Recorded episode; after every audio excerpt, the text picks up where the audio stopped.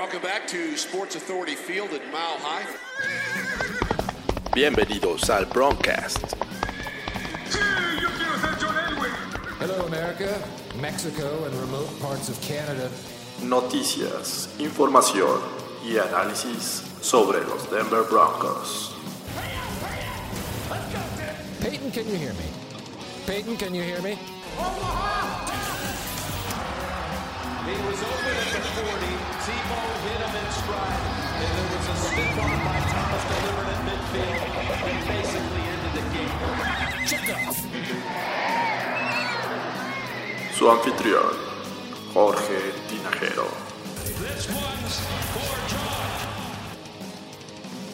Hola, ¿qué tal amigos? Bienvenidos una vez más al Broncast, este show que hacemos eh, por esta situación de- del coronavirus eh, de manera remota.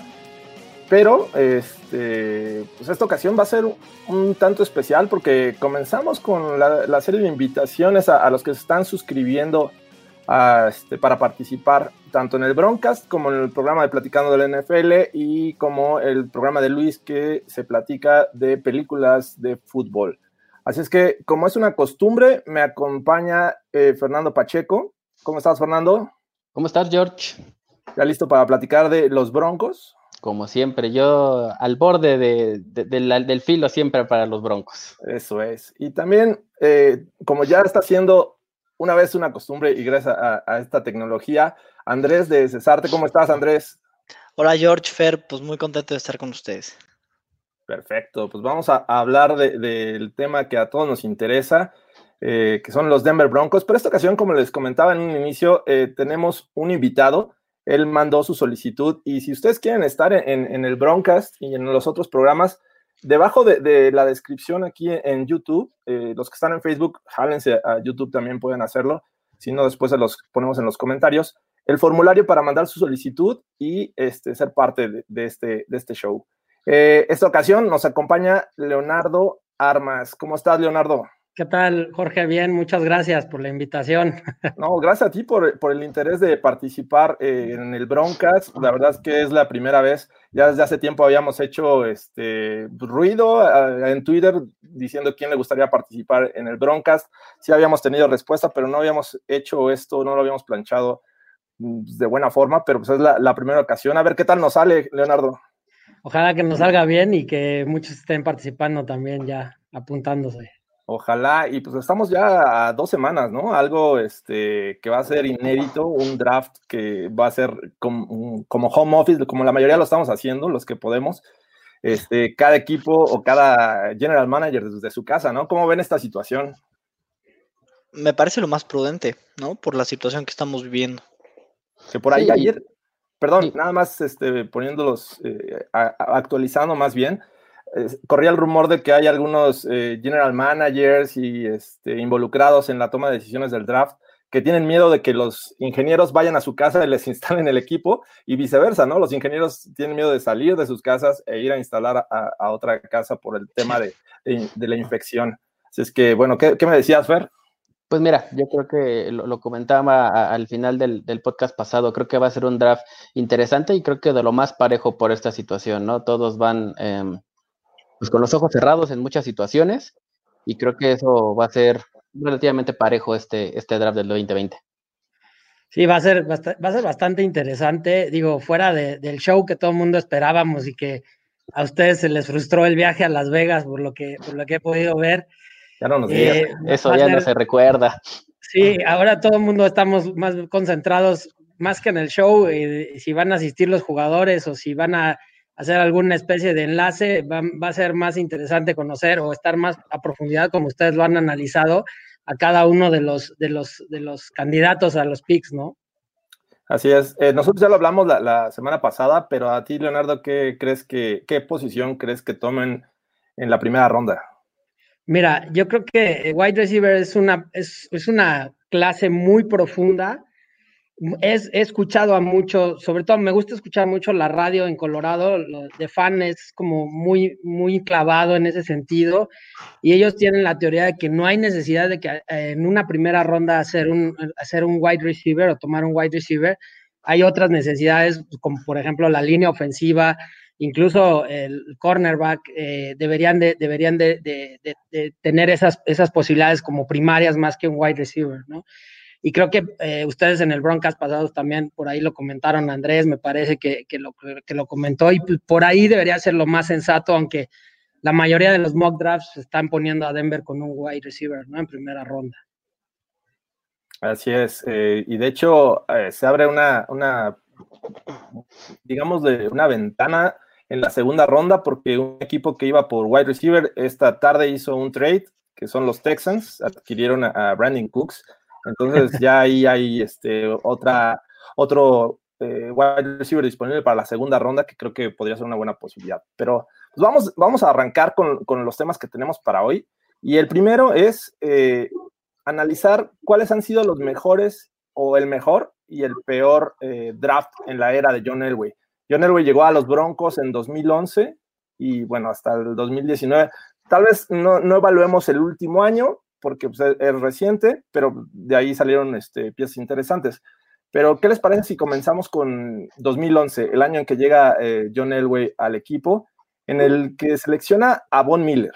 Von Miller, que ha sido pues, pieza fundamental del equipo, eh, ocho veces Pro Bowler eh, y tres eh, All Pro. Entonces, creo que ahí no hay duda de que ese primer draft con el que se estrenó John Elway es este, interesante, pero el resto vamos, vamos a analizarlo y ahorita quiero su opinión. Rahim Moore en la segunda ronda, safety. Orlando Franklin, que jugó tanto de guardia como de tackle. Linebacker Nate Irving, Quinton Carter, safety, Julius Thomas, tight end, Mike Mohammed, Virgil Green, tight end, y Jeremy Bill. ¿Cómo, cómo vieron este draft? ¿Cómo estamos con Fernando? Mira, para mí este es el mejor draft de John Elway en lo que va de, su mandato. Bueno, yo tengo este y el del 2016, para mí los mejores. Eh, ¿Por qué me quedo con el del 2011? ¿Por qué te gusta este? ¿Por qué me quedo con este? Por la calidad de jugadores que drafteó y se mantuvieron en el equipo. Obviamente Von Miller, pues bueno, no tenemos nada que decir al respecto de, de este sujeto, ¿no? Sigue en Denver y probablemente siga el resto de su carrera. Pero de ahí en para abajo, Raheem Moore, a pesar de que me hizo pasar muchos corajes, y creo que bastantes en este partido contra los Ravens, eh, pues fue un jugador que, que, fue constante en, ese, en sus años en Denver. Orlando Franklin fue el guardia derecho titular de los Broncos durante más de ocho años. Nate Irving fue un jugador que fue eh, titular eh, durante cuatro años de su carrera, Quinton Carter también. Eh, creo que de aquí eh, lo más destacado es Julius Thomas, que los años que estuvo en Denver nos dio, creo que lo mejor que tuvo en su carrera y fue eh, eso lo que lo, lo, catapultó a, conseguir el gran contrato que tuvo en Jacksonville. no, comenzó fuerte Thomas, o sea, empezó en la banca, estaba creo que lesionado en su primer año, y hasta que llegó Peyton Manning, ya fue cuando dijeron quién es este Tyren y cuando llegó a los Broncos. Exactamente, y este, y bueno, de ahí Virgil Green, que también fue un jugador que si bien no tuvo las, los reflectores que se merecía, eh, era un jugador muy, muy constante y creo que cuando estuvo en Denver, incluso ya en, la era con Manning, incluso con Kyle Orton, estuvo también un tiempo ahí, este, hizo, hizo buenas cosas y creo que este es el draft más consistente en cuanto a continuidad en el equipo de los Broncos, en cuanto a jugadores se refiere. Por eso creo que es mi favorito hasta el momento de, o bueno, de, de toda la, la carrera como John Elway, como general manager. ¿Cómo ves, Andrés? Pues mira, no, no es mi favorito, pero coincido con, Fernando, ¿no? O sea, muchos crucificamos y seguiremos crucificando a Raheem Moore por su tontería contra los Ravens. Sin embargo, fue un, fue un safety bueno, o sea, para mí fue bueno. Este, Orlando Franklin lo mismo, pudo jugar de guard, de tackle y, y, fue relativamente constante. No hemos tenido las líneas ofensivas más poderosas de la liga en, estos, en esta década, pero Orlando Franklin fue una parte importante de la línea ofensiva de esta década, ¿no? Entonces, sí, sí fue un buen draft, no es mi favorito. Yo tengo otros que, me gustan más. Ok, ahorita analizamos los otros. Este, Leonardo, ¿qué, te pareció el 2011, la, llegada de John Elway a los Broncos? La llegada de John Elway y, eh, o sea, el impacto que tiene, digo, basta ser un poco reiterativo, pero sí, Von Miller, Orlando Franklin, eh, pues sí, Quentin Carter de amargas, de amargas recepciones que, nos, decepciones que nos hizo pasar, ¿no? Eh, digo, eh, fue un buen, fue un buen draft, fue un, draft bastante, pasar el primero creo que fue bastante bueno. digo, ya más adelante iremos viendo entre cuál, cuál ha sido los mejores, pero creo que Eh, este, el del 2016, coincido con Fernando, y 2018 por ahí, ¿no? Ya los iremos viendo. Ok, eh, nada más parafraseando a, a este Daniel Jeremiah, eh, que dice que para considerar un buen draft eh, debes de tener al menos tres eh, jugadores que resulten titulares. En este draft tuvimos a Von Miller, Raheem Moore también resultó titular en algún momento, Orlando Franklin, Julius Thomas y bueno, Virgil Green que no se puede considerar titular, pero que sí era parte importante de la rotación. Creo que este, fue un buen draft. Vamos a, vamos a analizar el resto. En 2012, después de, de, de su estreno y la, después de, de, que ya llega Peyton Manning a, a los Broncos, eh, pues había que rodearlo de talento y, este, y esto es lo que hace John Elway, que comienza en la segunda ronda, no sé si recuerdan que se eh, cambió su primera, se bajó hasta la segunda ronda para tomar a Derek Wolf, que en su momento nos sorprendió, o sea, decíamos, ¿por qué baja y toma un talento como Derek Wolf que posiblemente lo pudieras agarrar en la tercera ronda? Pero finalmente ese es el jugador que selecciona Elway. Después Brock Osweiler, coreback, Ronnie Hillman, running back, eh, Omar Bolden, eh, cornerback, Philip Blake, línea ofensiva, Malik Jackson, me gusta porque fue una quinta ronda y eventualmente fue este, relevante en la defensiva de 2015, y Danny Trevathan en la sexta, linebacker. O sea, ¿qué me dicen de ese? Ahora comenzamos por Leonardo. Bueno, yo creo que siguiendo la regla de los tres titulares, pues la cumple también. 2012 fue un muy buen eh, draft y, y, también hay una anécdota ahí de que Derek Wolf ni siquiera había tenido una entrevista, una llamada telefónica con nadie, no había tenido un contacto con Denver en lo absoluto y fue una sorpresa, ¿no? Y después de ocho años, pues eh, en el equipo, nueve años, eh, se, se, va. Eh, y pues, nos, o sea, deja un hueco bastante importante que, bueno, veremos, yo supongo que lo van a poder eh, llenar de manera sostenible, ¿no? Y obviamente, digo, Brock Osweiler, esos cinco partidos que juegan en la temporada del 2015, lo hace con bastante suficiencia. Eh, digo, la primera parte que, de ese partido famoso contra San Diego, que en la que regresa Peyton Manning, pues sí fue un poco desastrosona, pero en general él, él también fue, fue una parte importante como backup eh, en esa temporada del 2015 y yo creo que sí hubiera tenido un poco más de paciencia y si por ahí no le hubieran calentado la cabeza de que podía llegar a, podía llegar a tener un contrato de millones de dólares, yo creo que pudo haber tenido una carrera muy larga en Denver, ¿no? Y digo... Pudo eh, haber sido. Exactamente. Y obviamente...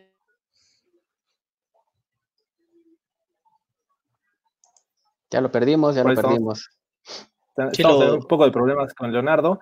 Pero Andrés, ¿qué te pareció el draft 2012? De acuerdo, también me pareció un buen draft, este, sobre todo por, por lo que tú decías, Jorge, Malik Jackson y Danny Trevathan en rondas eh, quinta y sexta, ¿no? Creo que esos fueron eh, jugadores relevantes, ¿no? Sobre todo en el año del campeonato, fueron jugadores que, que tuvieron eh, peso importante. Eh, y sí, como decía Leonardo, Brock Osweiler tuvo, su, tuvo que ver en el equipo en, en, el año del campeonato. Ronnie Hillman creo que era un corredor que a la mera hora las lesiones lo mermaron un poco, pero tenía condiciones. Omar Bolden y Philip Blake fueron lo, lo más este, X ¿no? de, ese, de ese draft. Pero sí, otro buen draft. La verdad es que tú te pones a ver los drafts y, y no, no encuentras, yo creo que uno así que digas, ay, qué, qué desastre de draft. No, no como tal. Yo sí lo encontré, pero, pero ahorita. Yo vamos. también encontré, yo también encontré. bueno, bueno, sí, sí, sí, hay, hay uno, hay uno para mi gusto. Pero bueno, o sea, a mí este draft también se me hizo bueno, este, pero ya el siguiente se me hizo malo, por ejemplo. A ver, venga, eh, Fernando, ¿qué opinas Mira, de este año? me gustó, me gustó bastante, sobre todo porque tiene nombres sólidos y nombres reconocidos en Denver, ¿no? Obviamente hablamos de Derek Wolf, obviamente hablamos de Malik Jackson y de Dennis Trevathan. ¿Qué es lo que no me gusta de este draft? Eh, que este, estos dos jugadores, precisamente los, los, últimos que mencionamos, Malik Jackson y Dennis Trevathan, eh, brillan dos años en Denver y se van. Entonces, si hubieran, se, si hubieran jugado más tiempo o, más snaps en Denver, creo que lo tomaría como un excelente draft pero me quedo con esa parte, ¿no? Juegan poco, eh, se van, salen del equipo por contratos millonarios, obviamente muy bien merecidos, Y, este, y por esa razón creo que no me agrada tanto. Tardaron en despegar, claro, una quinta y una sexta ronda, pero creo que eh, ese es el asterisco que le pongo, ¿no? Eh, que los jugadores de renombre que, que tiene este, este draft eh, salen del equipo y solamente nos dan dos años este, jugando los Broncos. Sí, hay, que recordar que cuando llega John Elway, una de las más grandes necesidades, eh, sobre todo a la defensiva, era tackle, tackle defensivo. Y no lo agarran ni en el 2011 ni en el 2012. Muchos mock drafts en 2011 decían que iban por Marcel Darius y, este, y finalmente fue por Von Miller lo que resultó en un acierto. Parece que ya recuperamos a Leonardo. Ya, una disculpa, aquí la tecnología no tiene palabra de honor. Así es. Bueno, va, vamos con el, el draft eh, 2013. Este año en el que por fin vemos en la primera ronda seleccionando a Sylvester Williams, un tackle defensivo. Les comentaba, los primeros dos años fue una posición que, que prefirió no, no, seleccionar. Y este año sí. Eh, después Monty Ball, un super bust, me parece. Eh, super Kevin boss. Webster, eh, cornerback. Quanterius Smith, un, un defensive end que nunca cuajó. Tavares King, wide receiver, también pasó de noche. Vincent Painter, un guardia que también no lo vimos, y Zach Dyser, eh, eh, tratando de, darle opciones. Si no era Brock Osweiler, iba a ser Dyser el, el, que sustituya a Peyton Manning. ¿Qué te pareció este, este draft, eh, Andrés? Muy malo, muy malo, ¿no? Porque, mira, Sylvester Williams, pues fue de lo, fue de lo más consistente que tuvimos en ese draft, pero todo lo demás fue un desastre, porque el mismo Kevin Webster, creo que fue un jugador que nunca, nunca dio nada eh, extraordinario. Incluso este Wade Phillips se lo llevó a, a, a, los Rams cuando, cuando estuvo por allá y tampoco, tampoco mucho, ¿no? Entonces, sí, este draft a mí en lo personal se me hizo el peor de todos. Sí, malito, eh, malito. Webster, de hecho, se ocupaba más en equipos especiales. De acuerdo, de acuerdo. Y, y creo que en los Rams por ahí empezó más partidos que, que, que lo último en Denver, pero sí, bastante malito este draft. No hay un jugador que se, que se salvara. Tavares King acabó su carrera con eh, 300 yardas, ¿no? Eh, ahí con los Giants, ¿no? Entonces, sí, sí una tristeza. De, es el cementerio de, de, wide receivers de los Broncos. El, no, en general, lo, los Giants son el cementerio de los Broncos. Todo lo que no sirve aquí, Cody Latimer. No solo wide receivers. Cody Latimer. Penny Fowler. Y no solo wide receivers, hay otras posiciones que acaban ahí. Ok, a ti, Fernando, ¿qué te, qué te pareció este draft? No, igual, es, malo. Eh, igual, malo. Yo creo que este, este y el siguiente año, 2013-2014, y para mí el back-to-back -back de, de, de, draft son los peores que ha tenido John Elway en su carrera. Eh, de, hecho, de, hecho, como bien menciona, creo, un titular, ¿no? Eh, Sylvester Williams y ya está. Sylvester ahí. Williams, exactamente, y de ahí párale de contar. A mí me gustaba mucho Kevin Webster eh, en equipos especiales. De hecho, fue capitán de equipos especiales una temporada, su última temporada, y con, con los Broncos en, en, en, el 2015, en el año del Super Bowl. Y de ahí en fuera, pues, este, todos de noche, ¿no? Esperábamos mucho de Monty Ball. Oye, eh, y, lo, peor, lo peor es que eh, después de Monty Ball viene Le'Veon Bell, ¿no? Uno, o sea, todo estaba disponible ahí, este running back. Y, bueno, de hecho, llamaba más la atención Monty Ball. Eh, tuvo un, me acuerdo mucho de su, de su Pro Day en Wisconsin y era, era el prospecto número uno eh, en ese momento para running back, sale hasta la segunda ronda porque de hecho en ese año ya empezaron, empezó la tendencia de salir running backs ya más en rondas más tardías, segundo y tercer año. Este, Monty Ball era uno de ellos como los, como los top.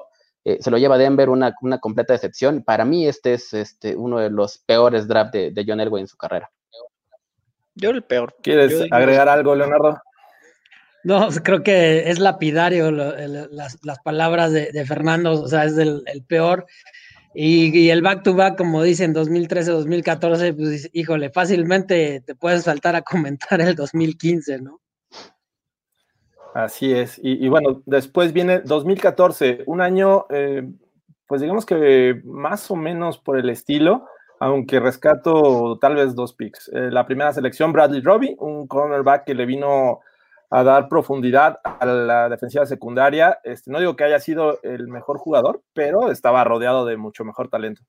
Eh, también Cody Latimer, que ya lo mencionamos, que eh, terminó con los Giants. Michael Schofield, un dinero ofensivo que sufrió mucho por adaptarse. Lamin Barrow, un, un, linebacker que también poco vimos de él. Matt Paradis en sexta nice. ronda. Es, creo que de lo más rescatable esas rondas tardías que le han dado resultado a Elway Y Corey Nelson, linebacker que regresó el año pasado, ¿no? ¿Cómo vieron este, este draft? ¿Quién quiere arrancar? Pues sí, eh, Cody Latimer de hecho acaba de firmar con los Redskins. Eh, sí, Bradley Roby incluso en la primera ronda en el, con el pick 31, no, yo, yo lo veía a Bradley Roby como que le faltaba mucho este, que desarrollar, ¿no? Lo veía un poco verde, no se me hacía tal vez un corner de primera ronda, este, pero al, al, al, al final de, de, de, cuentas terminó cerrando los gaps y, y, también terminó ganándose un contrato muy bueno fuera. Eh, pero tuvo un, un, papel muy importante para que la defensiva de Denver fuera eh, tan eh, dominante en 2015. lo de Matt Paradis, de nuevo, y esto creo que es algo que, que también vemos que se repite, buenos picks en rondas tardías. De la quinta ronda en adelante, tenemos 10, 10 picks que siguen en la liga del 2016 eh, para atrás, ¿no? Eh, que digo, yo entiendo que los del 2016 pues son pocos años, pero de todos modos, si la, si la carrera de un jugador del NFL es de 3.3 años más o menos, este, uno de quinta ronda para arriba, eh, pues generalmente desaparecen rápido, ¿no? En el segundo año ya los cortaron, no llegan a la temporada, o sea, pasa de todo, ¿no? Eh, y aquí me sorprende lo bien que, que seleccionan en, en, rondas altas, ¿no? Muy bien. ¿Este alguien más quiere agregar algo? Pues mira, yo creo que de todo esto, eh, Matt Paredes fue lo, lo, más rescatable para mí. Blair Robin nunca tuvo eh, la madera para hacer un cornerback uno en la, en la NFL no, pero, se esperaba. Pero como lo decía, para las funciones que, a las que llegó, o sea, tenía a Kip Talib, tenía a Chris Harris, un, eh, fue un gran cornerback 3. Bueno, sí, pero, me, o sea, eh, teniendo en cuenta que él fue seleccionado eh, una ronda, a, bueno, un año antes de este Super Bowl. Entonces, él okay. se esperaba que, que, que, tuviera el impacto que, que, debió haber tenido Talib y Harris y Roby. Pues bueno, se esperaba que, eso, que esos tres corners dieran, dieran mucha más batalla y realmente no fue así. Y nada más, Matt Paredes creo que fue lo, lo mejorcito. Entonces, eh, pues para mí, insisto, back to back, ¿no? 13 y 14 lo peor que ha hecho John Elway con, con la gerencia. ¿Qué, qué, duro eres con Bradley Roby. De... No, hombre. No esperabas un Patrick, un Patrick Peterson, no manches. no, tampoco era, era casi una segunda, una segunda selección, bueno, selección de segunda ronda. Sí. Rescató el balón para, para el desempate contra Kansas City. Exactamente. La, última, la última de, de Exacto. Hizo, provocó el fumble en los playoffs contra los Steelers en 2015. O sea, hizo, tuvo jugadas importantes. Sí, sí. Bueno, no, y, en la y en cobertura era bastante, bastante bueno. Eh, por lo menos en ese momento en Denver, ¿no? O sea. Sí, sí, la verdad es que cumplió. Hizo un gran trabajo. A mí no me decepcionó Bradley Robbie. Eh, pero vamos a, a hacer un, una pequeña pausa y leemos los, com los comentarios en, en, lo que vamos avanzando. Dice eh, eh, José Luis López, eh, necesitamos un tackle izquierdo, Bolsa es un fraude. Fíjate que, que, mejoró al final del año 2019, obviamente todos nos quedamos con los holdings, pero este, si eso lo, lo llega a mejorar, este, ay, se me fue el nombre de, de este, Munchak. No, Munchak, eh, que llegó el año pasado, exacto, a mejorar la línea ofensiva, eh, podríamos ver un producto diferente. Dice Oscar J. el primer pick debe ser un offensive line. Vamos a ver, porque también creo que en esa posición podría no haber tanto talento. Tenemos a los Browns, tenemos a los Jaguars, a los mismos Giants que podrían agarrar línea ofensiva, dependiendo cómo se desarrolle esto. Julio César Murillo, saludos Bronco hermanos, ya nos llaman Bronco hermanos, saludos. Saludos. Saludos Julio. Dice uh, Aaron Moya Buell, saludos al mejor Broncas de México, ojalá pronto pueda estar en el lugar de Leonardo. Esperemos que sí. Eh, dice Oscar también, eh, wide receiver en tercer pick incluso, podría ser. Eh, Mau Carapia, si Judy o uh, Rocks están disponibles para el pick 15, deben ir por uno de ellos, si no, offensive line. Sí, sin duda. Es complicado, ¿no? Se ve difícil, se ve difícil sí. que, que, lleguen. Eh, considero que otro wide receiver 2 o se puede reforzar los equipos especiales eh, con un punter. No, pues punter ya agarraron en la agencia libre eh, con el de los Lions. El de Lions. los Lions, exactamente. Bueno, hablando de los drafts, dice Mau Carapia, un buen draft del 2011, de los mejores creo yo, el plus Von Miller. Me ilusiona que Denver haga un roster para playoffs, pero ya no surge verlos donde siempre ha estado ganando la división. Va a estar difícil. ¿Cómo ves, Leonardo, la división? Mira, San Diego y Raiders pueden ser Ah, una ya las vas a mandar, Vamos, las chelas, por favor. vas a mandar unas cervezas, por favor. Todo el que diga San Diego, Perdón, pero sí, bueno, ya les debo las cervezas. Ya debo varias por ahí de otras cosas, pero unas más salud a la raya. De-. Salud. este, lo- los Chargers y los Raiders, para mí son una incógnita. O sea, todo el mundo los pone que están armando una super defensiva en, en Los Ángeles, que los Raiders van bien armando su, equipo, pero yo no veo al entrenador confiando en, Derek Dallas. Sea, me parece que, pueden, va a ser lo mismo, ¿no? Nos pueden ganar en casa y les vamos a ganar en eh, nosotros en, en Denver. Y digo, Kansas City pues va a ser el líder de la división y nosotros ahí vamos a estar peleando, creo yo, este año sí vamos a estar peleando eh, playoffs, eh, aunque sea ahí eh, eh, pues, entrando a penitas y no sé, o sea, creo que se está armando un buen equipo, los, los novatos del año pasado dieron cosas que hablar, regresa Chop, la línea defensiva se está armando, ¿no? El, el cuate que trajeron de los Titans pues es, un, es un All Pro y un Pro Bowl, ¿no? En toda la extensión de la palabra y, y, y no sé, yo incluso, ¿no? Él, por ahí el, el draft, el, el, mock draft de Jeremiah que salió ayer o antier, no recuerdo, le está poniendo un defensive line, ¿no? Para reforzar. Entonces, pues creo que, creo que por ahí va el asunto, ¿no? Si podemos estar este, peleando o meternos este, pues como segundos, pero ahí peleando. Dice eh, Mau Carapia, Robbie fue bueno como corner secundario atrás de Harris y Talib. Cuando fue titular estuvo súper quemado. Coincido totalmente con Sí. Mau. Saludos desde Chile, José Rodríguez, de parte de un Falcon. El- nuestro amigo el Puma, ¿no? No, eh, nos, recu- nos recuerda al Super Bowl 33, pero pues. Dice José Martínez, le surge un tackle a los Broncos, Balls es el rey de los castigos. Sí, vamos a ver, vamos a ver qué, qué deciden. Saludos desde el Estado de México, espero que se pueda seleccionar uno de los mejores tres wide receivers, eh, se ve complicado. Eh, Sergio Uturria, saludos desde Concepción, Chile, Go Broncos, concuerdo en que Balls es un fiasco. todo, todo el mundo está este, tirando peces Sí. al señor Balls. Pero yo sí estoy contigo en eso, ¿eh, Jorge? Yo sí creo que puede, puede quitarse los castigos y, y porque sí mejoró al final, ¿no? Sí, yo también creo lo mismo. Yo, creo que, buenos yo creo- fundamentos. yo creo que la línea ofensiva no es la prioridad para este draft en este momento, por lo menos en el pick 1. ¿eh? Sí, no, Yo acuerdo. también no, no creo que sea la prioridad. Eh, Facundo Astrada, eh, me aferro a la ilusión de que los Raiders hagan una de las suyas y podamos levantar el, el- al, eh, bueno, seleccionar a Lamb, Rocks o a Rudy. Pues, ojalá. Y bueno, vamos a, a continuar con, con el análisis de los drafts. Ahora viene el 2015, un draft que mm, tiene sus altos y sus bajos, más bajos que altos, creo. La primera selección van con Shane Ray, un pass rusher, que de no estar eh, de Marcus eh, Ware, me parece que no habría podido con el trabajo de segundo pass rusher. Pero bueno, ahorita me, me dirán ustedes. Tyson Braulio con este, en la segunda selección, tackle ofensivo. Jeff Hoyerman, favorito de- del Broncos, en la tercera selección. Max García, eh, liniero ofensivo. Lorenzo Dos, un cornerback. También muy poco vimos de él. Darius Kilgon, eh, tackle este, nariz, que tampoco fue muy relevante, solo era de, de relevo, según recuerdo.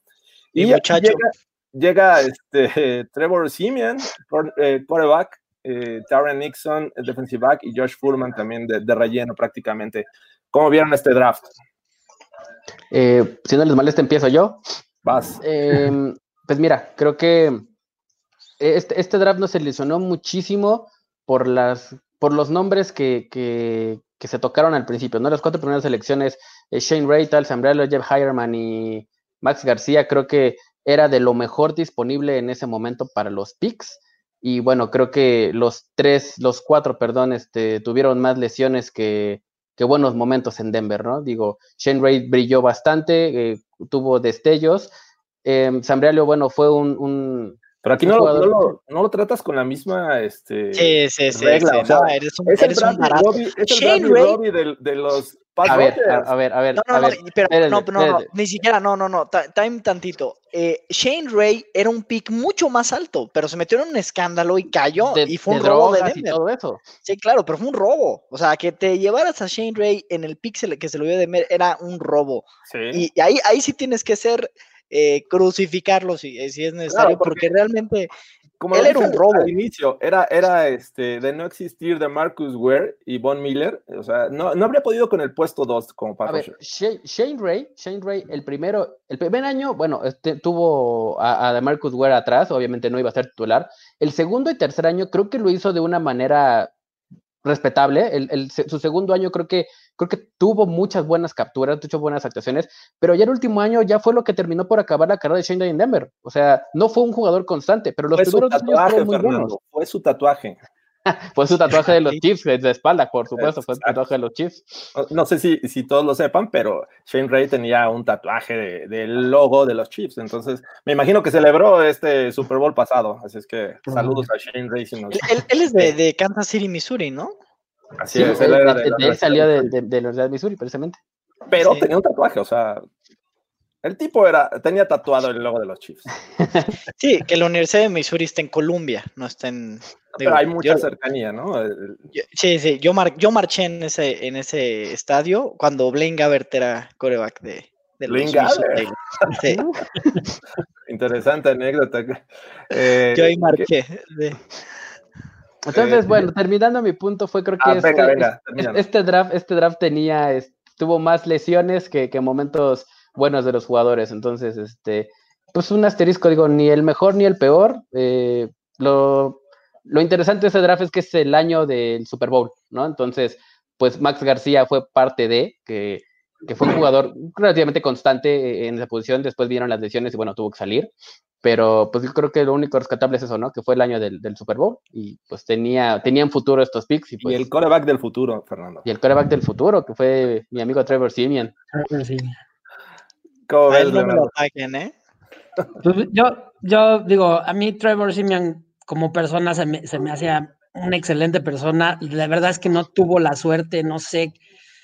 Tú, pudo haber tenido o pudo haber desarrollado un poco más o tener más oportunidad como, como coreback en Denver. O sea, las temporada y media o dos temporadas que estuvo ahí me, me pareció relevante. O sea, sacó partidos que, que no te esperabas. Incluso cuando declararon la competencia con Paxton Lynch, pues decías, oye, pues va uno contra uno y, y le ganó la competencia a Paxton Lynch, ¿no? Cuando él, cuando Paxton Lynch estaba puesto para ser el, el mero mero, ¿no? Sí, además hay que recordar que fue el primer coreback eh, seleccionado por Gary Kubiak, ¿no? Em, se, mm, se le hacía que era el futuro de la franquicia por el sistema que venía manejando, me parece que era de la Universidad de North, Northwestern. Northwestern. Northwestern, sí. Sí. Ok, bueno, vamos a avanzar. eh, vámonos rápido al 2016, donde eh, el muchacho conocido como Paxton Lynch, el, el que ahora sí No va a ser me- el no me futuro lo- de la franquicia. El muchacho de No me, no me lo menciones. Y lo digo con una lágrima en el ojo. eh, lo seleccionan en la primera ronda eh, y de hecho tienen que subir eh, posiciones para tomarlo. Ahí con los Seahawks hacen el trade y bueno, se lo llevan. Después viene la segunda eh, ronda Adam Gotsis. En la tercera, muy bueno eh, Justin Simmons, les ha salido muy bien. Davonte Booker, que fue caballito de batalla, no fue lo que se esperaba, pero bueno, era un running back de cuarta ronda. Eh, Conor McGovern, guardia, me parece que este, tuvo sus momentos importantes. Andy Janovich, como el sistema de, de Kubiak lo requería, este, por eso se fue por un fullback en la sexta. Will Parks, otro que también dio resultados, relevo importante y parte de la rotación de la defensiva secundaria. Y Riley Dixon, que también es, es conocido allá por las tierras neoyorquinas. Este, ¿Qué les pareció este, este draft? Muy bueno, a mí me encantó porque siento que todos los que, o sea, to- to- todos, todos funcionaron, o bueno, no funcionaron, ¿no? Porque Paxton Lynch, por supuesto que no funcionó, pero todos jugaron y aportaron algo, ¿no? Paxton Lynch, obviamente, eh, qué lástima que no funcionó, pero no tenías manera de saberlo. La verdad es que eh, si, si querías un coreback eh, por tus condiciones y todo, Paxton Lynch era una apuesta este, bastante lógica, ¿no? A ver, ¿quién hubiera pensado en Dak Prescott en un momento dado que se fue en la cuarta o quinta ronda? Pero pero lo, en general, o sea, Justin Simmons, Will Parks se acaba de ganar un contrato muy bueno ahí en Filadelfia, este, Janovich Booker, todo, todo a mí me gustó en general. Y, y hoy volteando a ver, pues sí, fue un bust. Los busts siempre, eh, pues. Son siempre una gran mancha en el draft, ¿no? Son una gran mancha y que así fue Paxton Lynch. Y mira, Adam Gotsis tampoco se me hace así como, ay, qué buen pick de segunda ronda, pero, pero por lo menos no hubo, no cortaron tres al final de, del, del off-season, ¿no? Así es, como es, Leonardo? Pero yo, yo obviamente destaco a Justin Simmons, obviamente está hoy este, con la etiqueta de jugador franquicia, van a darle un super contrato, o sea, Conor McGovern se nos acaba de ir, ¿no? Este, mm, jugó, jugó bastante bien, no permitió sacks en la temporada, o sea, eh, bastante relevante y pues, siempre va a quedar el, hay que tener a 22 llanos, ¿no? Andy Janovich, o sea, un super jugadorazo querido por la gente, ¿no? Comprometido con la comunidad, o sea, hay cosas que también eh, fuera del terreno de juego cuentan bastante y, creo que, y creo que por eso también se, le, se había ganado mucho el cariño de la gente, ¿no? Y obviamente, pues sí, eh, Will Parks, eh, también otro personaje que fuera de, en la comunidad, fuera del terreno de juego, siempre, siempre hizo mucho, muy querido y, obviamente se, llevó, o sea, la, la, manera en que lo despidió la gente eh, a través de las redes sociales, incluso en videos, etcétera, pues digo, fuera, hay, hay, hay, muchos más aspectos, ¿no? Que los del terreno de juego, que son los más importantes, pero que combinan toda la personalidad de los jugadores y que yo creo que por eso hace relevante eh, su selección en el draft. Fernando, habla bien de Paxton Lynch, por favor. Este, sí, fíjate que me acuerdo mucho de Paxton Lynch, que tengo un gran amigo, le mando un saludo, se me está escuchando, se trajo su jersey cuando fue al draft, se trajo su jersey muy emocionado. No, no, este, no, no fue el draft, fue, fue el, el, opening. Ah, fue cierto, fue en el juego, en el, en, el, en el, sí, es cierto. Yo también lo pero, conozco. Sí, le mando un gran saludo a, a, a, mi amigo, ojalá me esté viendo. Este, pero de ahí en fuera creo que coincido con el comentario de Andrés, eh, es un draft que es muy sólido en cuanto a consistencia. Eh, todos los jugadores de este draft, absolutamente todos fueron titulares en algún momento, incluyendo a Paxton Lynch. Entonces creo que es, pues, es real, ¿no? Aunque Entonces, se rían, ¿eh? Sí, sí, le dio su única intercepción de, o sus únicas, una de sus únicas tres intercepciones a los Raiders ese año, ¿no? Navarro Bowman, creo que. Y, y, el año pasado ya estaba esperando su oportunidad ahí en los Steelers. En ¿eh? los hay. Que, hay, que, recordar que, que con todos lesionándose este, y, y, recibiendo cascazos, eh, ya no le faltaba un coreback para ser titular. Pero bueno, vamos a 2017, donde en la primera ronda llega el favorito de pocos, Garrett Bowles, que pues, quieras o no, ha sido titular desde que llegó. En segunda, de Marcus Walker, favorito de Fernando Pacheco, que poco a poco ha estado ganándose sí. tiempo en el terreno de juego. Carlos Henderson, wide receiver, que pues, pasó de noche. Brendan Langley, también un cornerback que incluso se, en, creo que el año pasado quiso ser wide receiver. Eh, Jake Bott, un, un, una fama de John Elway de agarrar tight ends eh, lesionados. A Isaiah McKenzie, alguien que parecía que iba a ser relevante en equipos especiales y no lo fue. De Angelo Henderson, este running back que tuvo sus momentos, sobre todo en pretemporada, pero nunca se le dio la oportunidad. Y eh, Mr. Irrelevant 2017, Chad Kelly, el, el, intruso de las casas. ¿Cómo ven este draft? Pues mira, eh, creo, que, creo, creo, que lo rescatable de este draft, eh, sin duda Garrett Bowles y de Marcus Walker, de ahí en fuera, pues puro, puro, puro bust. O sea, creo que Carlos Henderson y Jake Pott, que era creo que la apuesta más fuerte en este draft, fue la, fue la carta alta de John Elway apostar por un jugador obviamente con todas las, las aptitudes físicas que, que, mostró el Michigan, pero pues con ese terrible eh, asterisco que era la lesión, se la juega y pues mira, pues no creo que haya sido ni bueno ni malo, simplemente creo que eran jugadores que, que, que eran, este draft se me hacía como el de, vamos a ver qué pasa, ¿no? O sea, tienen el talento, vamos a esperar a, a, a que lo, lo demuestren y pues lamentablemente ninguno, ¿no? Creo que Chad Kelly tenía los, los, los fundamentos para ser un gran coreback en la liga, pero pues, pues, la cabecita, ¿no? Yo creo que corebacks después de la quinta ronda en esta liga es bien difícil que les vaya bien, de verdad tienen que ser... eh, No, deja tú la quinta, después de la tercera, este, sí, es muy difícil, ¿no? Tienes que ser un caso muy particular para que te realmente te vaya bien. Y más con el, todo el scouting que hay hoy, en día, ¿no? Eh, eh, ya ser un drafted, bueno, ni se diga, son casos muy, muy particulares. Tony Romo. Tony Romo es en específico, ¿no? El de Case Keenum, no, no es cierto. Este, Jake Bott, eh, mira, de Marcus Walker y Jake Bott, o sea, de Marcus Walker incluso si hubiera salido en la primera ronda, pues, tampoco hubiera sido algo eh, tan, tan loco.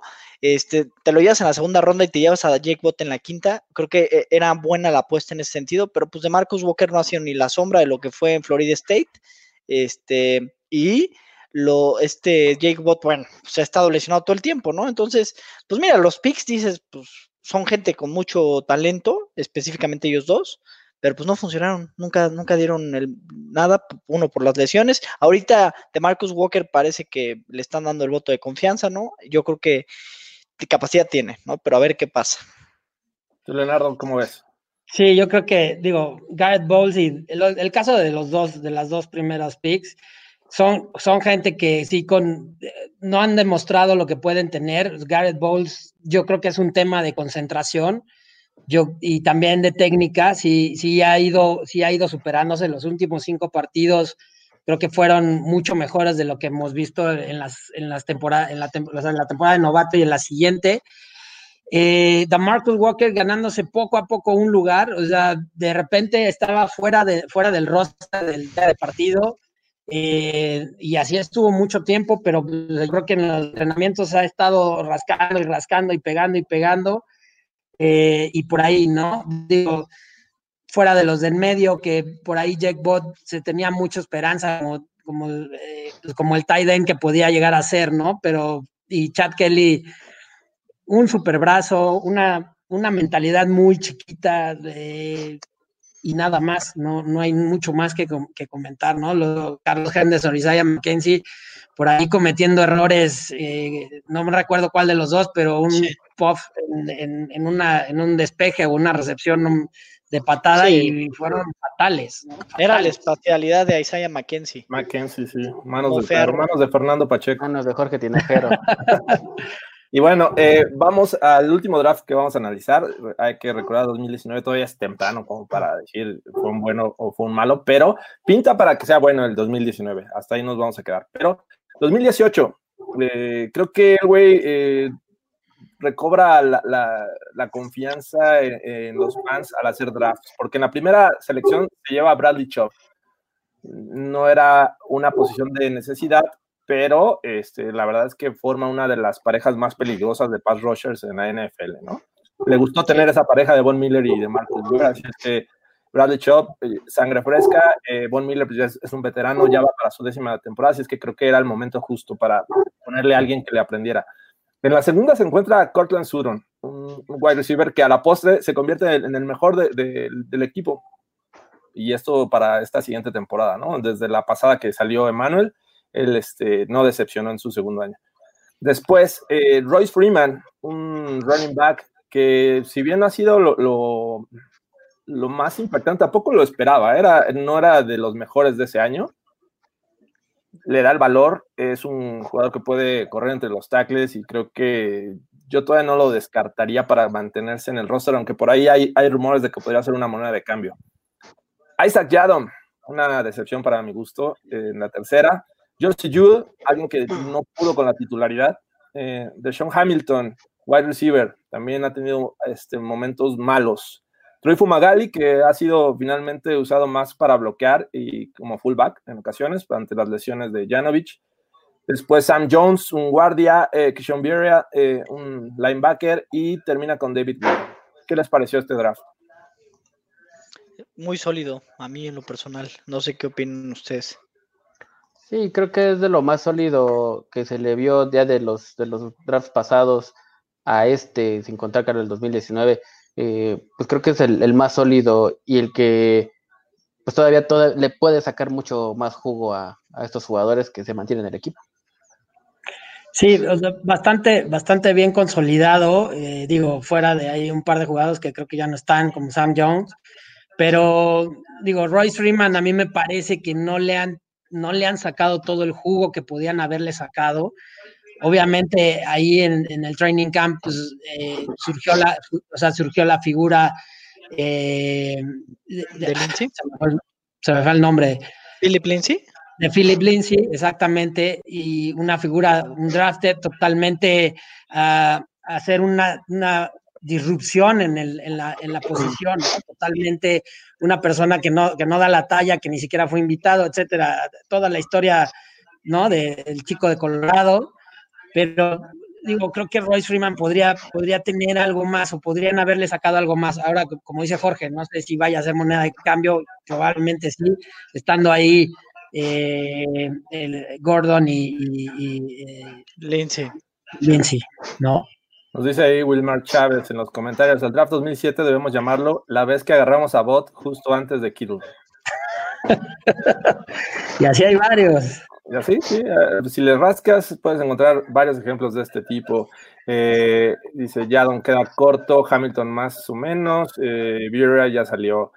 Eh, Freeman debería seguir como running back 3. Eh, aquí tenemos una discusión, hay quienes creen que, que debe de ser el 3, y hay quienes creemos que podría ser el potencial 2, eh, pero vamos a ver qué, es lo que pasa. Y también dice eh, José Luis López, Isaac Yadom, un auténtico petardo del draft 2019, me estuvo haciendo corajes cada vez que jugaba. Y pues yo creo que se va a mantener, todavía le quedan dos años de contrato, así es que no sé qué tanto tiempo le den de juego, pero pues ahí va a andar. Eh, ¿Cuál es el draft que más les gustó? A mí, a mí personalmente, el que más me gustó fue el del 2016 que- con el asterisco de Paxton Lynch, pero a ver, lo que, lo que quiero decir es, es bien complicado. En ese momento creo que la decisión fue la correcta, ¿no? Este, y, y creo que han regresado un poco en los últimos drafts a eso. ¿Por qué? Porque, digo, bueno, también el de, a mí no Fant como la primer pick el año pasado no me gustó, pero por ejemplo, el, el draft del 2018 se me hace muy bueno el primer pick y se me hace muy bueno el segundo pick, ¿no? Cómo se roban ahí a Cortland Sutton. Lo mismo pasó el año pasado, cómo se, cómo se llaman a Dalton Reisner y a Drew Lock, ¿no? Entonces, pero a mí lo que, lo que me gustó, el que más me gustó fue el 2016, quitando el tema de Paxton Lynch, que en su momento me pareció agresivo, que, que era lo que queríamos, lo que queríamos ver eh, de- eh, en el draft, agresivo, ir por un coreback, y, y creo que eso le ha pasado a John Elway, un poco de mala suerte con los corebacks. Demasiada. ¿Quién Ahora, lo de Joe, lo de Joe Flacco es imperdonable, ¿no? Pero ya es otro Este, yo me quedo eh, con la medalla de oro para el del 2011, la medalla de plata para el del 2016. En ese orden son los que a mí más me gustaron de, de John Elway hasta el momento. ¿Tú, Leonardo? Yo, yo me quedo con el, con el 2011, aunque mm, digo, me parece que 2018 quizá porque lo tenemos más fresco, quizá porque hay muchos jugadores todavía en el roster y que van a estar ahí peleando y que pueden dar un pasito más, ¿no? Eh, creo que creo que no, no les daría yo creo que el primer lugar a los dos, no, no, no, no estoy tan, digo, eh, exceptuando por la figura de Von Miller, pero creo que por esa situación. ¿no? Yo no voy, a estar, no voy a estar de acuerdo con ninguno de ustedes. Yo me voy con el 2012 porque creo que es clave en cuanto a, a selección de talento tardío y que fue relevante para el Super Bowl 2015. Estoy hablando de Danny Trevathan y de Malik Jackson. Y obviamente Derek Wolf, que es la primera eh, selección. Y Brock Osweiler, por favor, sin él, yo creo que no ganan la, la primera posición de la conferencia americana en 2015 y eso no les hubiera dado la posibilidad de ser local todos los playoffs. Creo que también es importante, por lo cual me quedo con 2012. ¿Y cuál es el que menos les gustó? A mí el que menos me gustó fue el del 2013. A mí personalmente. Malito, O sea, sí, tienes toda la razón. A mí, vea, Sylvester Williams se me hizo muy X, ¿no? Para hacer una primera ronda, pero bueno, eh, pasa, ¿no? Eh, los demás, terrible. O sea, Kevin Webster, sí, como dice Fernando, fue capitán de equipos especiales y tal, pero pues no mucho más, ¿no? Y los demás, pues puro muerto, la verdad. Entonces, ese yo diría. Sí, yo también, yo también, el, Coincido. el- el- el peor es el del 2013. Sí, coincido con ese. Fíjate que a mí eh, de los que menos me gustan es este el, el 2015 y sí, 2015 me parece. Es un draft con muchas selecciones y eso pues ya vemos que no es una garantía. Este año tienen 10 selecciones hasta el momento. Ese, esa ocasión tenían 9 y pues de esas nueve, pues muy poco titular, si acaso Max García, este, que tuvo dos años como, como titular. Hoyerman pues, ha estado con altas y bajas, así que con ese draft yo me quedo.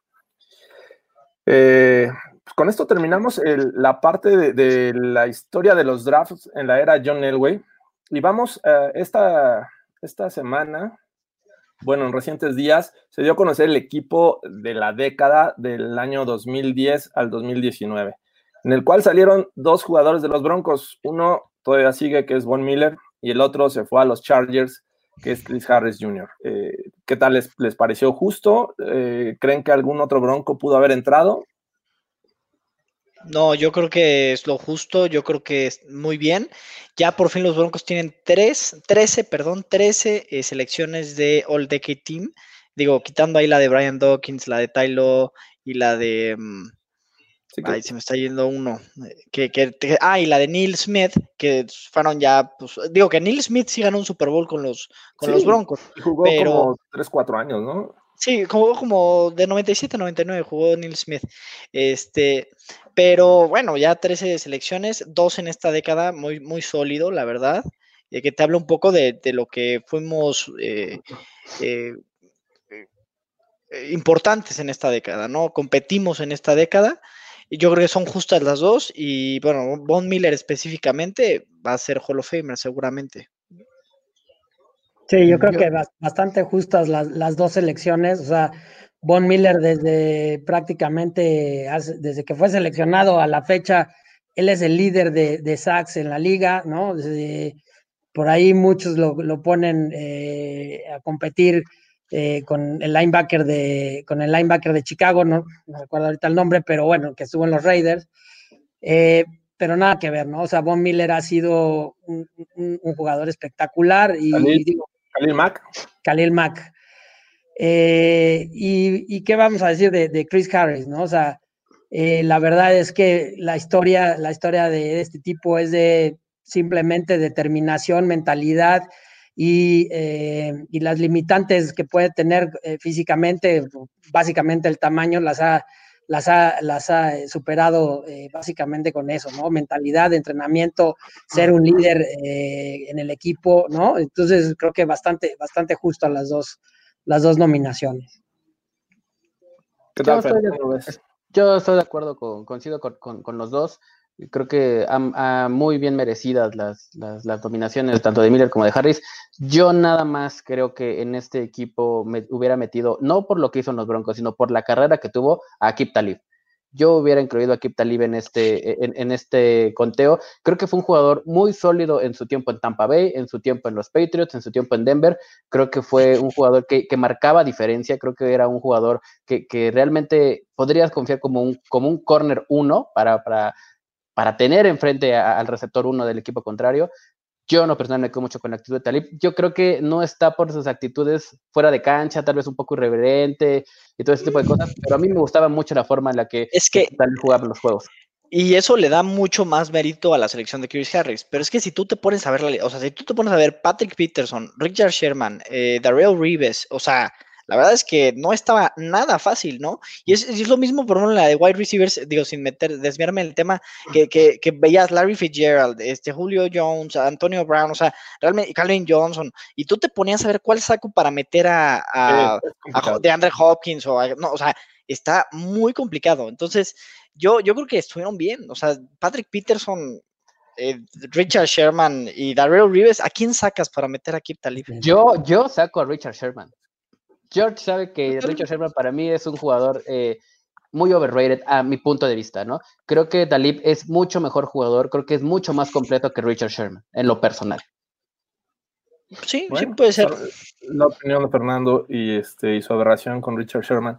Este, pero bueno, eh, teníamos la intención de hacer un ejercicio, o lo hacemos rápido. Llevamos 53 minutos de, de transmisión. eh, a ver si nos, eh, nos apuramos un poco, sacamos este equipo ideal de la década de los Broncos. ¿Les parece?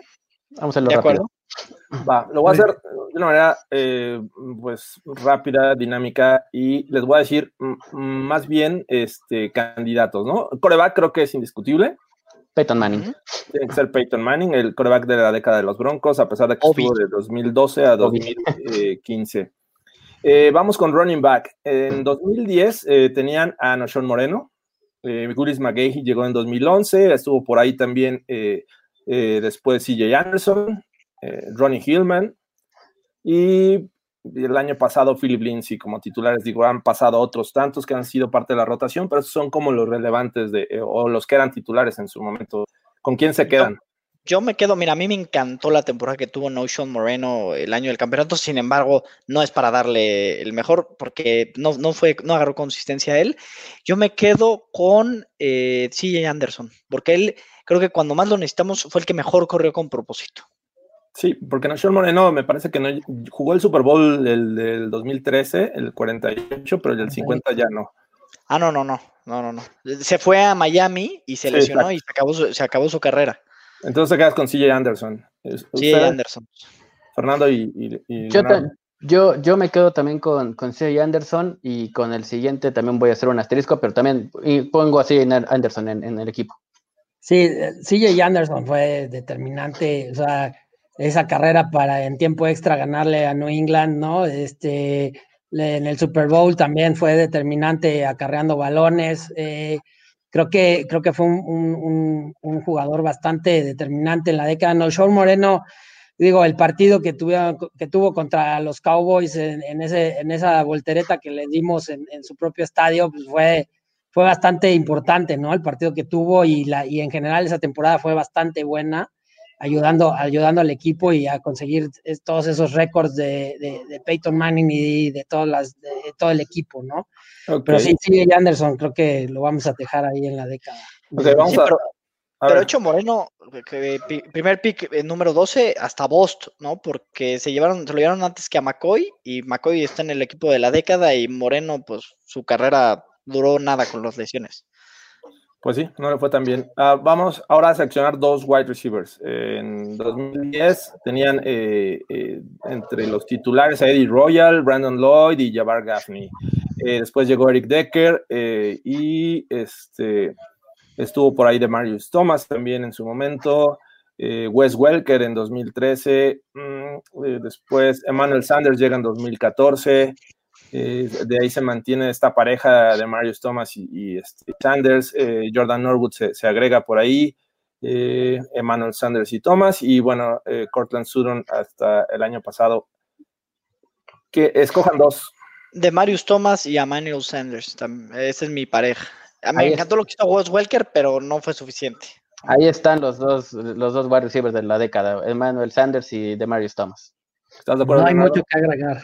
Ok, perfecto. Eh, fullback no hubo muchas opciones, pero vamos a escoger. O sea, la verdad es que eh, nada más en 2011 está uno eh, como titular que es Spencer Larsen y nos vamos hasta Andy Janovich. Así es que creo que Janovich Andy. debería ser la opción, ¿no?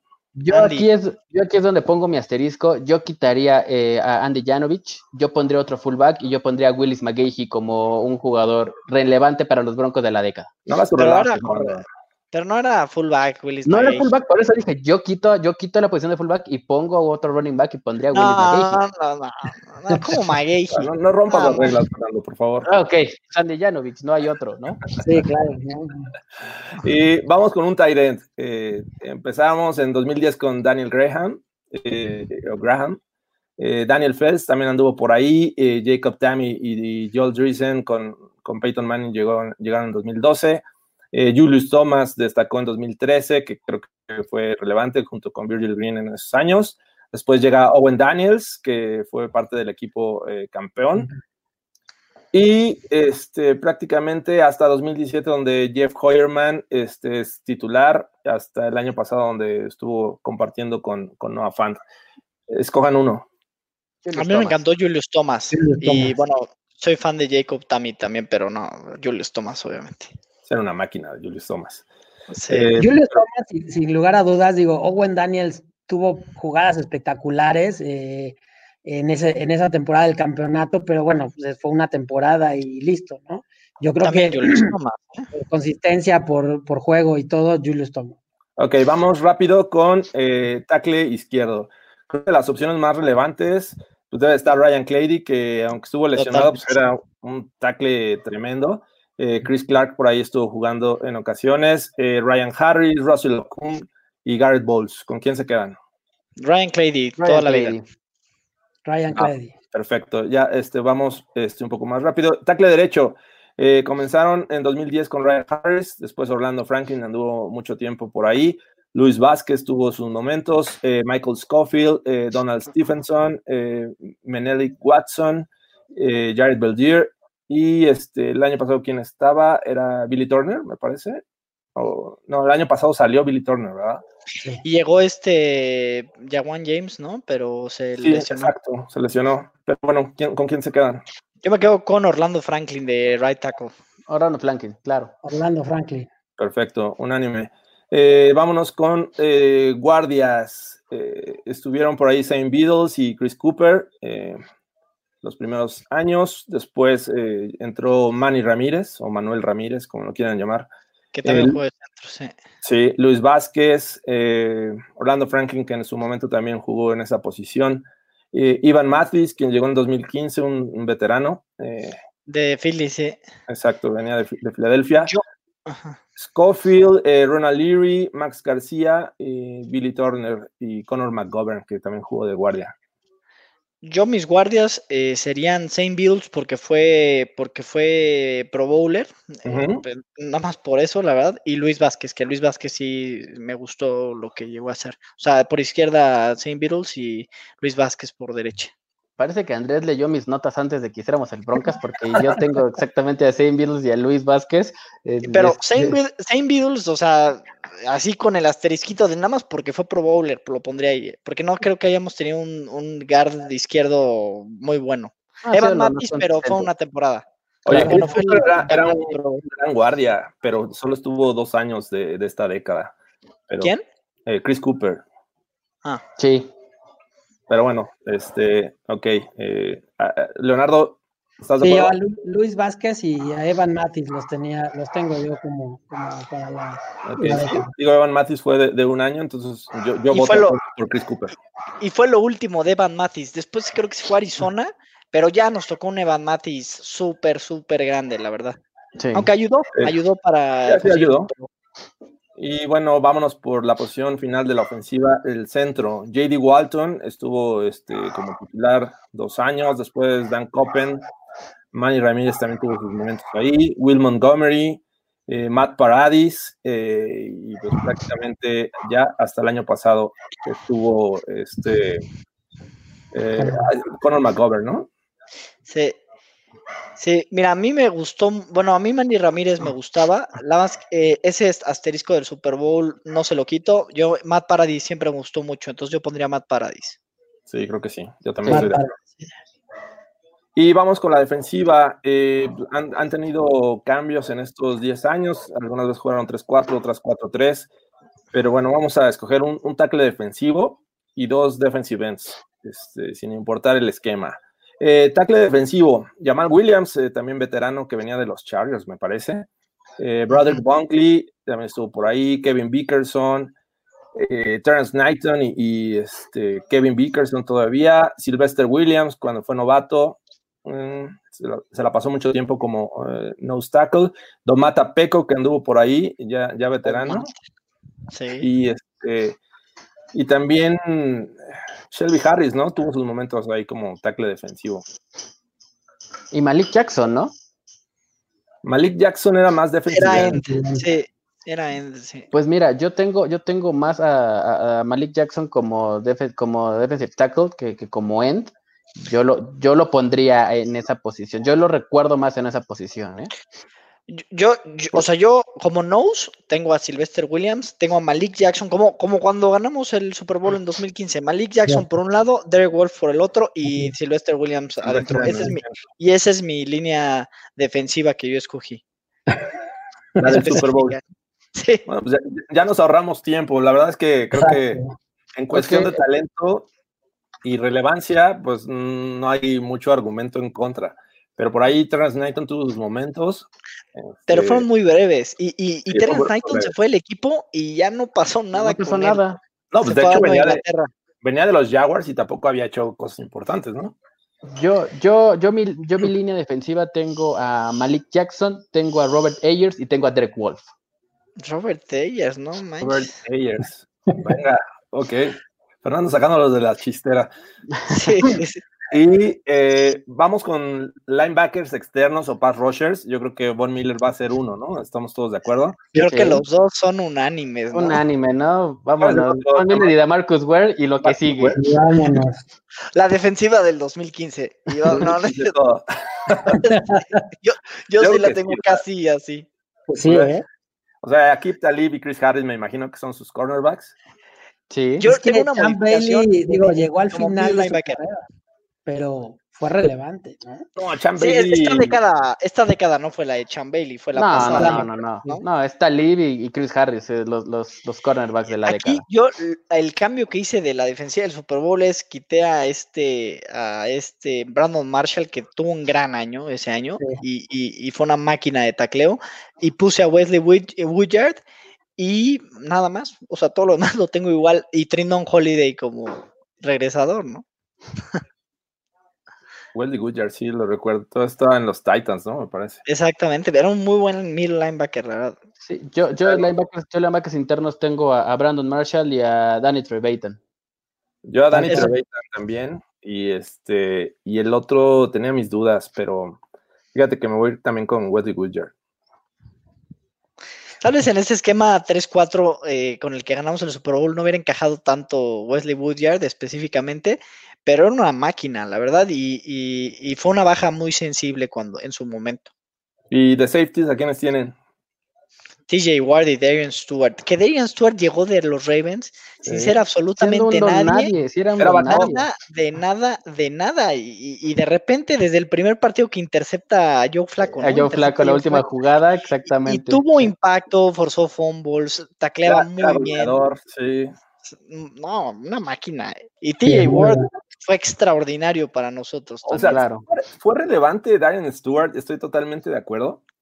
Pero Justin Simmons eh, ah, me gusta un poquito más. Creo que. ya sí, para equipo de la década. Justin Pero no Simmons. le es su, es su momento, no es su momento. Yo creo que Justin Simmons va a ser para el equipo de la siguiente década. pues, ojalá, Ojalá. Pero este sí, o sea, fue relevante. No hay, no hay discusión eh, al respecto con el tema de Darren Stewart. Entonces, eh, y bueno, ya por. Digo, los pateadores también son personas. Eh, Kicker, Apenas. Matt Matt Prater o Brandon. McManus, no hay de otra. Aquí, aquí yo creo que esa es la, la incógnita de todos. Y yo, Andrés, deja de leer mis notas. Yo también considero que Matt Prater fue el bateador de la década de los Broncos. Rompió el récord aquí contra Tennessee. 64 yarditas, muy buenas. Sí, Matt- que Matt ha tenido altos y bajos. Y fue mucho más eh, consistente, bueno, ese año específicamente. Y lo único por lo que se fue fue porque estaba suspendido y por eso se tuvo que ir. Exactamente. Ok. Bueno, ¿estás de acuerdo, Leonardo? Eh, Matt Sí, Prater. digo, digo, Brandon McManus pues ha tenido, ha sido parte de la historia de los Super Bowls. Eh, ha tenido sus altibajos por ahí, este, pero, pero pienso que Matt Prater es, es bastante mejor en cuanto a ellos dos, ¿no? Y Punter, pues yo creo que todos nos vamos con Britton Colquitt, ¿no? Claro. Sí. Y Perfecto. Trindon Holiday como regresador. Trindon Holiday, claro. Brandon El, Holiday. el que soltaba el balón antes de entrar a la zona de. Sí, sí. No, ese fue Danny Trevathan contra los Ravens, ¿se acuerdan? También lo hizo Sí, Holiday. también lo hizo. Pero bueno, con esto concluimos una edición más del Broncast. Eh, muchas gracias, Leonardo, por acompañarnos esta ocasión. Eh, les recordamos al resto de, de las personas que quieren estar aquí en el Broncast que nos manden la solicitud. En, la descripción del video en YouTube, ahí encuentran el link, ahí lo pueden hacer. Eh, cuéntanos rápido. Muchas gracias, muchas gracias por la invitación y pues aquí estamos siempre escuchándolos. Este, a veces, a veces eh, cuando es temporada regular, que ustedes se ponen un poco más estrictos con los partidos, este, más por el lado de ser más imparciales, pues digo, a veces me, me, me pone un poco los cables medio cruzados, pero bueno, creo que, creo que esa es la intención y, y siempre, siempre vamos a estar ahí, este, escuchándolos. Pero no odies a Wilma- Fernando, por favor. Wilmar Chávez ya nos ninguneó por sacar a Justin Simmons de, de la lista. eh, ahí en los comentarios, ¿eh? Nada más les aviso, Él me- ya nos ningunearon. Yo estaba abogando por Justin Simmons. Este, y bueno, pues ya, ya vamos para más de la hora 10, así es que eh, muchas gracias a todos. Gracias, Fernando. ¿Cómo te encontramos en, en Twitter? Gracias, George. Este, amigos, gracias. Estoy como Fer Pacheco 43 en Twitter. Al Pacheco 43. Eh, eh, Andrés, ¿cómo te encontramos? JA de Cesarte. Perfecto. Eh, Leonardo, ¿a ti cómo te encontramos en Twitter? Eh, como L-armas.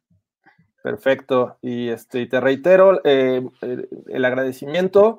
Nos la pasamos muy a gusto. Fue un, un broncas bastante este, largo para lo que acostumbramos a hacer, pero bueno, eh, finalmente eh, el propósito se consiguió. Gracias a todos los que estuvieron presentes en vivo y los que estuvieron comentando. Ya no nos da tiempo de estarlos eh, leyendo a todos, pero este, en su momento vamos a, a contestarles. Ya la próxima semana eh, vemos eh, otros temas eh, relevantes. Yo creo que más del draft, pero, pero bueno. Gracias, muchachos. Nos vemos Gracias. a Gracias a ustedes. Cuídense. Bye. Nos vemos. Bye. Bye.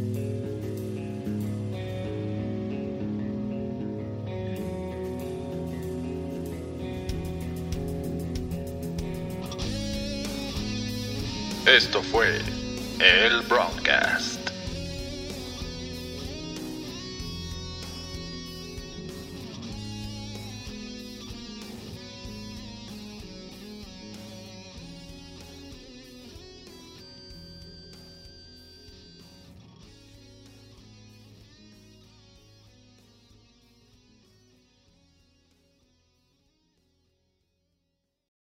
It's time for today's Lucky Land horoscope with Victoria Cash. Life's gotten mundane, so shake up the daily routine and be adventurous with a trip to Lucky Land. You know what they say your chance to win starts with a spin. So go to luckylandslots.com to play over 100 social casino style games for free for your chance to redeem some serious prizes. Get lucky today at luckylandslots.com. Available to players in the U.S., excluding Washington and Michigan. No purchase necessary. VGW Group, void where prohibited by law. 18 plus terms and conditions apply.